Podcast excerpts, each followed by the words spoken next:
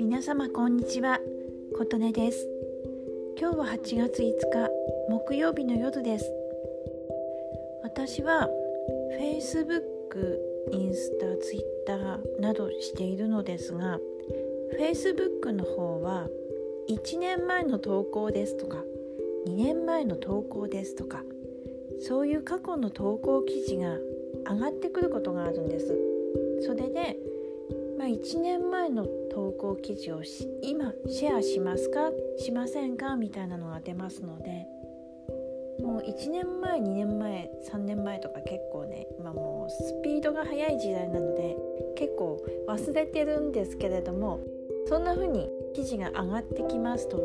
ああ懐かしいなと思うことが多々ありましてそれで今日8月5日でまあ1年前2年前3年前の同じ日に投稿した記事が上がってきてましてその中で1年前の記事についてちょっとお話ししてみたいと思います。ちょうど1年前2020年の8月5日に Facebook に投稿した記事は、えっと、祝10カ国で出版を達成っていうタイトルでした。これ何かと言いますと私ねちょうど1年半前に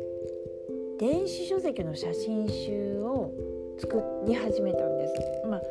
写真集がメインなんですけど、うん、Kindle ですね。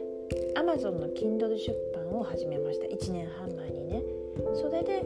最初の方が私趣味の似顔絵ラテアートっていうのをオリジナルなやり方で作ってまして。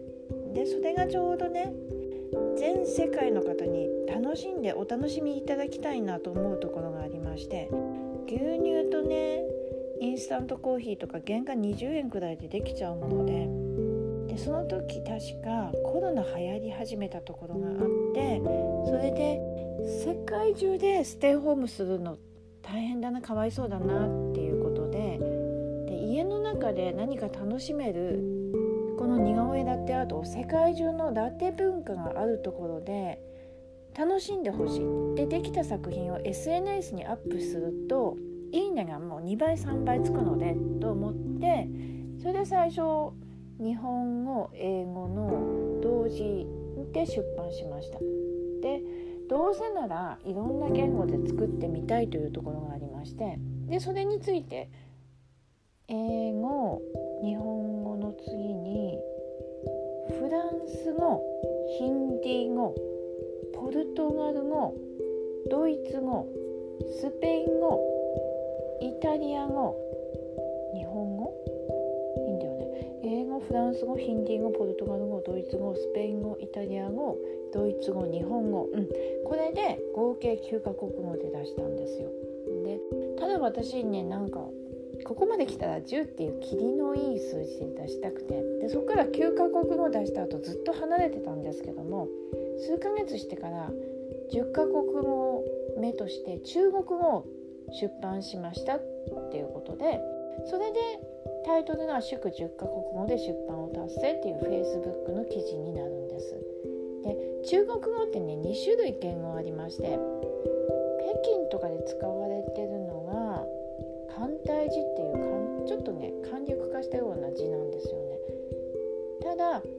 台湾日本に親日の国台湾とか香港頑張ってる香港で使われているのはうんすごい難しい画数が多い感じの漢字の反対字ってやつなんです私は以前台湾香港をあの訪問したことがありましてそこですごくうん日本頑張れって東日本大震災の時僕は7万円給料のほとんどを寄付しましたよっていうバスガイドさんの方とかに会ったりとかしたことがありましたのでまずは台湾香港の皆様に感謝と応援の気持ちを込めて作りたいと思いましてそちらの方の中国語の方で10冊目を作ったということがあります。